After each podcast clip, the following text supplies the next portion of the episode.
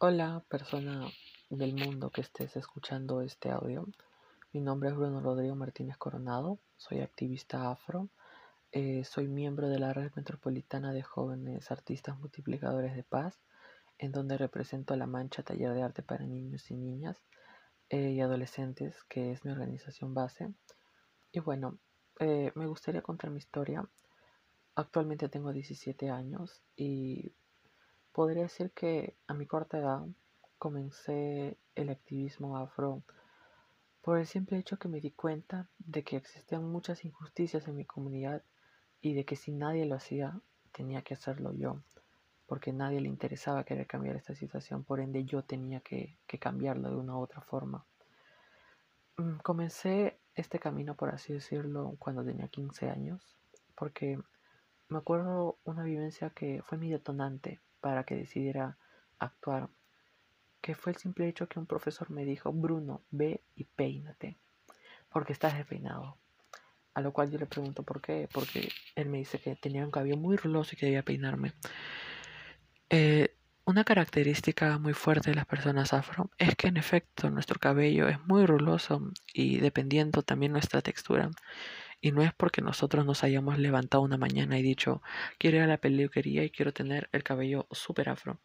Esta es una cuestión de genética, es una cuestión de genes, de ADN. A lo cual yo le expliqué al profesor con el mayor de los respetos de que esta es una cuestión de ADN, no es una cuestión de que yo, pucha, hoy por querer fregarle la paciencia a mi profesor, me quise levantar y tener el cabello afro.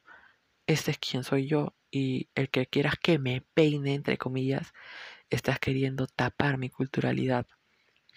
Y partiendo desde esas cosas, podemos observar el racismo, o al menos la idea racista que nos han implantado por tantos años.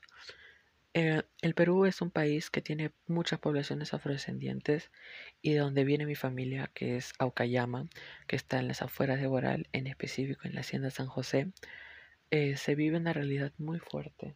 Las personas afrodescendientes allá tienen que ganarse la vida de una u otra forma una vivencia personal mía es que eh, cuando falleció un familiar, al momento de querer enterrarlo, eh, no había un espacio completamente adecuado para ello. Y era un poblado afrodescendiente, todas las personas eran morenas, por así decirlo. Lo cual me pareció muy triste ver que tuvieron que enterrarlo en un lugar que no era el adecuado, no estaba limpio. Y ver que inclusive la carroza inclusive no, no, no entró por el simple hecho que no había pistas.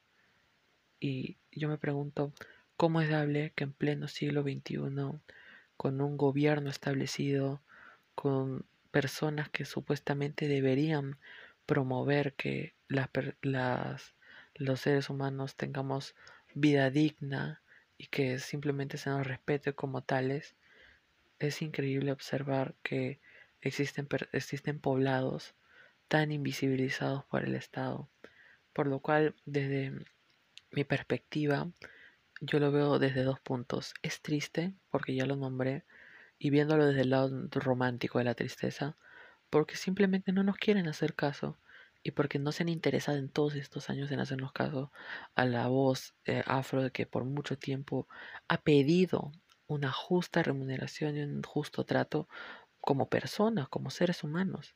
Y por otro lado, también en cierta forma ya nos da cólera y cansa, porque desde tanto tiempo estamos pidiendo algo que es un derecho humano, que es tener una vivienda digna y también cuando morimos ser enterrados en un lugar digno y ver la penosa realidad la cual vive nuestro país.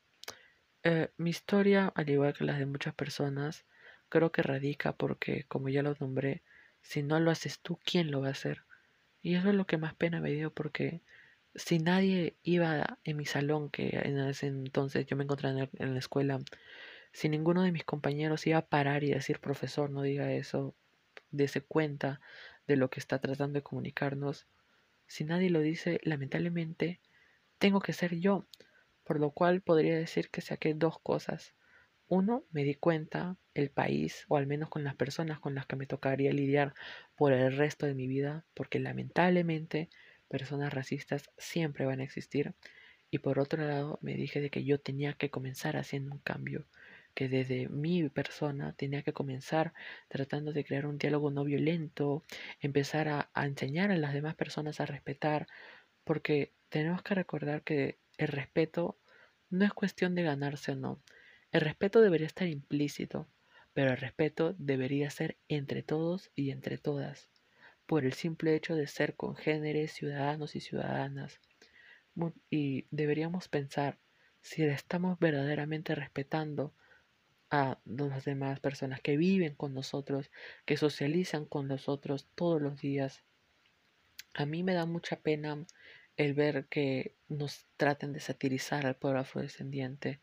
Acá en Perú hubo, hace muchos años existía un canal humorístico que se llamaba El Especial del Humor, en donde sacaban a un personaje que se llamaba el Negro Mama y de que nos satirizaban, lo ponían implantes de una boca muy pronunciada, de cejas muy tupidas, de una frente muy gruesa, de un color, por no tachar lo que era color negro, negro, lo cual nos quería ver hacer el pueblo como afrodescendiente como prácticamente una sátira, ¿no?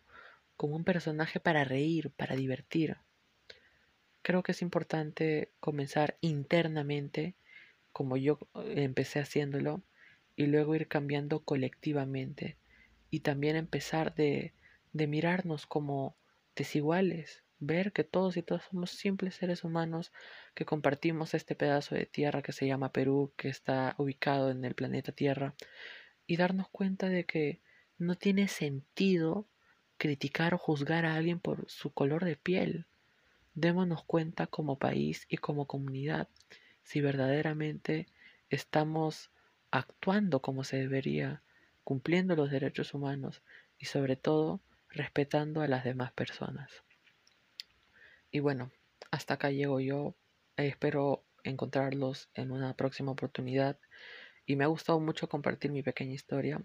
Y animo a las demás personas que tal vez sientan vergüenza de ser activistas y decir que son activistas.